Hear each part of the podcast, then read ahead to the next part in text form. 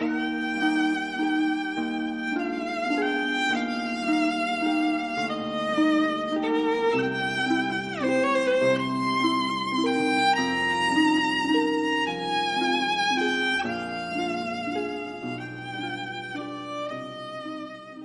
好晨光，伴你读书。Hello，大家好，欢迎来到读书有范，我是冰凌。今天要跟大家一起分享的文章名字叫做《开学第一周》，被这句话刷屏了，与老师、家长和学生共勉。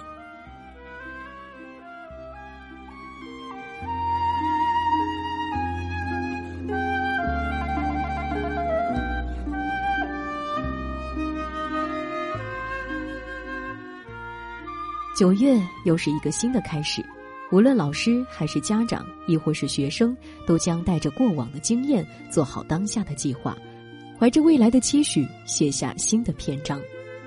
教育家蔡元培先生曾说：“教育者，非为以往，非为现在，而专为将来。”新学期的开端，这段发人深省的话分享给你，值得一读再读，我们一起践行。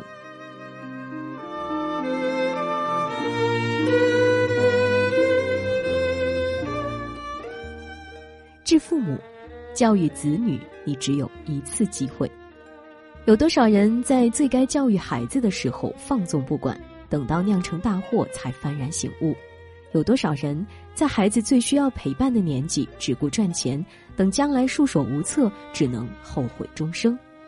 人活一辈子，钱没了可以再赚，工作出问题可以再换，但教育孩子这件事，你只有一次机会。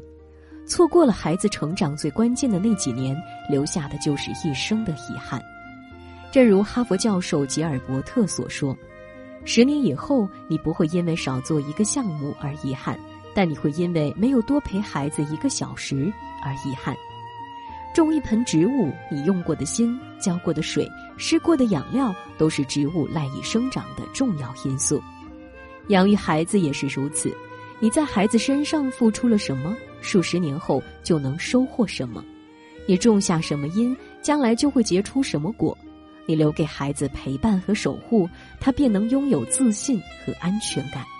你给予孩子耐心和尊重，他便能减少叛逆和疏远。你培养孩子自信和乐观，他才能感受幸福和希望。你教给孩子善良和担当，他才能更好的与世界相处。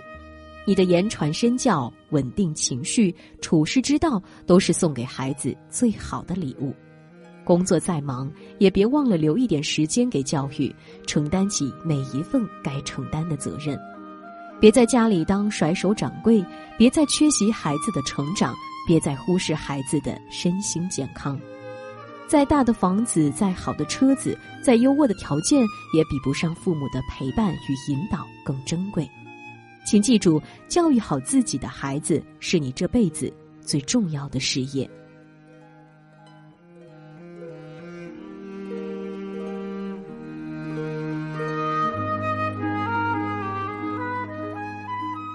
治孩子，所有优秀的背后都是苦行僧般的自律。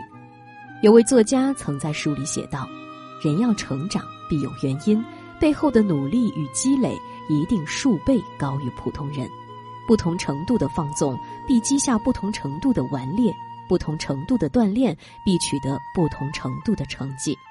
孩子，你想获得多高的成绩，就要付出多大的努力；你想要看到一望无际的风景，就要竭尽全力站到最高的地方。这世间没有谁的成功是一蹴而就，所有优秀的背后都有着苦行僧般的自律。你练过的题、读过的书积累够多时，就会将你人生的路铺到更远处；你逃过的课、偷过的懒，在将来的某天就会成为你前行路上的绊脚石。当下懒散的或许能带给你短暂的愉悦，但坚持自律却能带给你永久的心安。如果你不逼自己一把，永远无法知道自己能突破什么极限。时间是检验结果的唯一标准。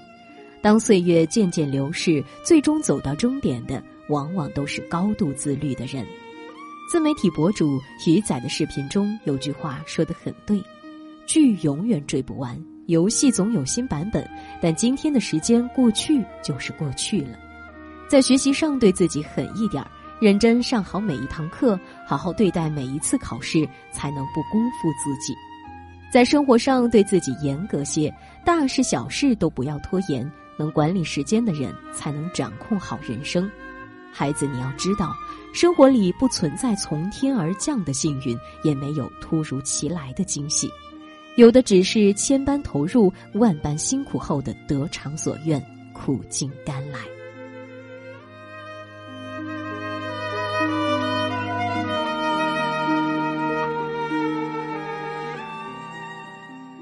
治老师，好的学生是严管出来的。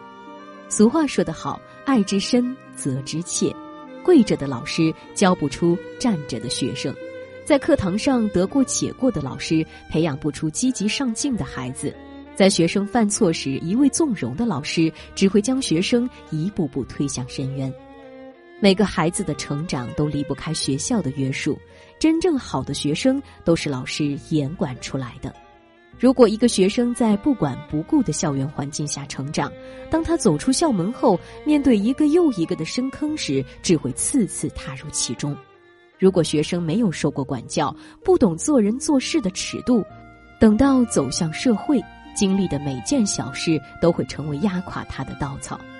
少年派中有段台词说出了所有老师的心声：“我也想说服自己，何必那么不近人情呢？”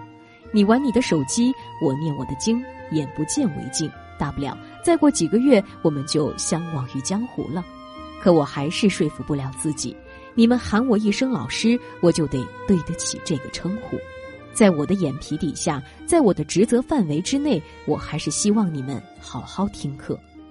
没有规矩不成方圆，教育需要一定力度，学生需要及时督促。唯有做到宽严相济。才是对学生真正的负责。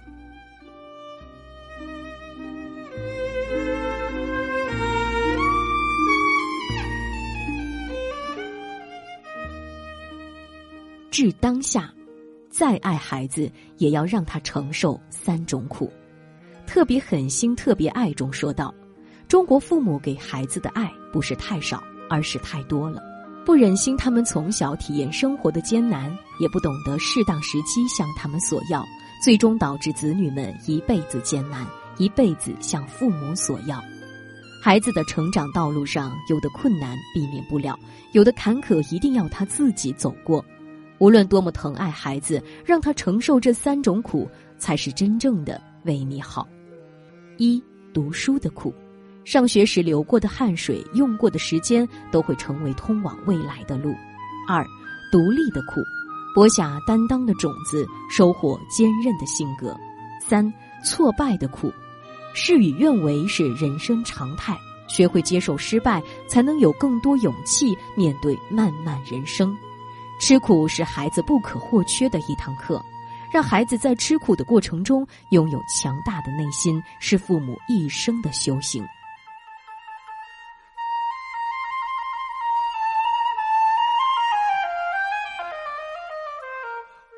治未来，拉开人与人差距的是这三个习惯。人生不过是无数习惯的总和，拉开孩子之间差距的不是家境，而是这三个习惯：一、广泛阅读的习惯，脚步到不了的地方，书籍可以到达。阅读是丰富认知、开阔眼界最好的方式。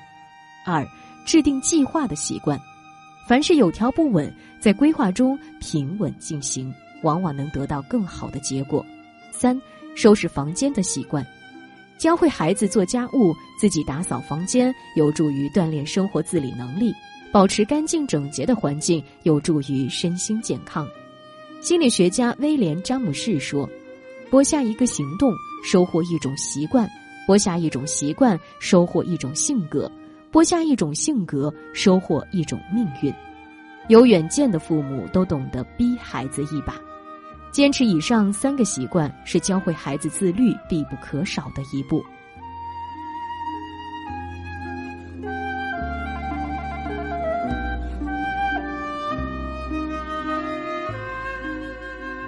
致最好的教育家校配合共担责任一起做好领路人。